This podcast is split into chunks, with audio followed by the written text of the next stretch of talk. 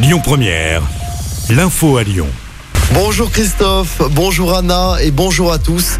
À la veille de la vaccination obligatoire des soignants, les professionnels de santé se mobilisent aujourd'hui partout en France.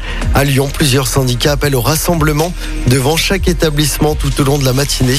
Une manifestation générale est ensuite prévue à partir de 13h. Ça va se passer devant l'agence régionale de santé. Le bras de fer continue dans les transports en commun lyonnais.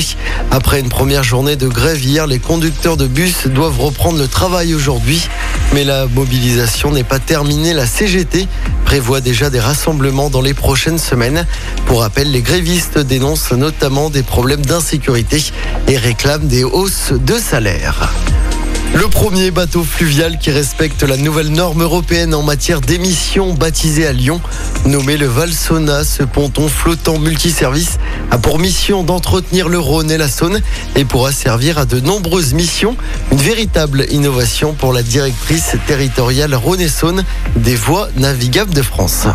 C'est une innovation. C'est le premier bateau qui a été mis en service au niveau mondial, qui est aux nouvelles normes des engins motorisés non routiers, le MNR niveau 6.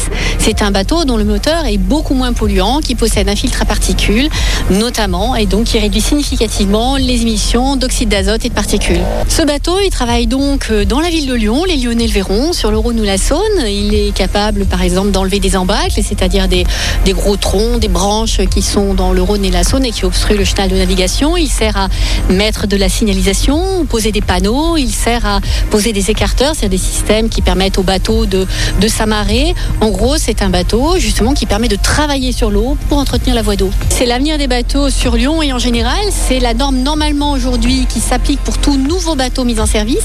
Donc progressivement, au fur et à mesure où les gens soit changeront leur moteur, soit construiront de nouveaux bateaux, c'est cette norme qui s'appliquera. Et on vous a mis une photo de ce tout nouveau bateau anti-pollution sur notre site internet lyonpremière.fr. Dans l'actualité également, une histoire qui se finit bien. Le retour de Chapour chez lui à Lyon.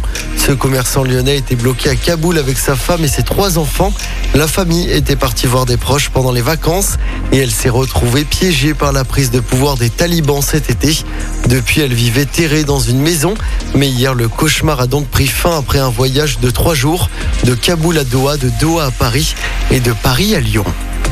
Avis aux habitants de Villefranche-sur-Saône, un exercice de sécurité civile aura lieu dans la matinée sur le site industriel Rhône-Saône-en-Grès. La sirène sera activée.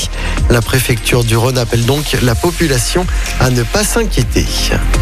On passe au sport en football. Retour de la Ligue des Champions ce soir avec un club français en lice.